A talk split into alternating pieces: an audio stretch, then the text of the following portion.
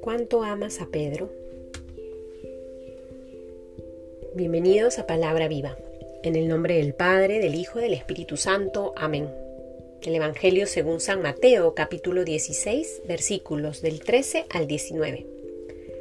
Llegado Jesús a la región de Cesarea de Filipo, hizo esta pregunta a sus discípulos. ¿Quién dicen los hombres que es el Hijo del Hombre? Ellos dijeron, unos que Juan el Bautista, otros que Elías, otros que Jeremías o uno de los profetas. Díceles él, ¿y vosotros quién decís que soy yo? Simón Pedro contestó, Tú eres el Cristo, el Hijo de Dios vivo.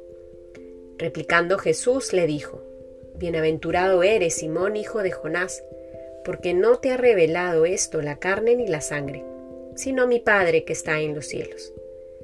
Y yo a mi vez te digo que tú eres Pedro, y sobre esta piedra edificaré mi iglesia, y las puertas del Hades no prevalecerán contra ella. A ti te daré las llaves del reino de los cielos, y lo que ates en la tierra quedará atado en los cielos, y lo que desates en la tierra quedará desatado en los cielos. Palabra del Señor. El día de hoy, queridos hermanos, estamos celebrando en la iglesia la fiesta de la cátedra de San Pedro. Hoy es un día para de manera especial rezar por el Santo Padre, por nuestro Papa Francisco. Al escuchar este texto de Mateo, donde se nos relata la profesión de Pedro y la confirmación que hace Jesús de su misión al guiar la iglesia, se nos invita, a la luz de este Evangelio, a reconocer en el Papa, la cabeza de la Iglesia. Donde se encuentra Pedro, se encuentra la Iglesia. Hoy es un día para expresar de una manera muy particular nuestro apoyo, nuestro amor por el Santo Padre. ¿Y qué mejor manera de hacerlo que rezar por Él?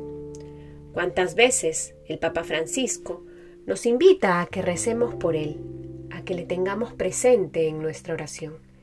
La misión que se le ha encomendado es una misión difícil, la de guiar la barca de la iglesia cuando los mares están fuertes y los vientos arrecian. Es difícil que podamos tener al Papa Francisco en nuestro corazón, en nuestra mente que nuestros ofrecimientos cotidianos puedan ser también ofrecidos por Él, para que, como Pedro en todo momento, siga enseñándonos a todos nosotros, pueblo de Dios, quién es el Cristo, quién es Jesús. Que en este día entonces, como iglesia, unidos en oración, podamos encomendar a Dios Padre, la misión y la vida del Papa Francisco.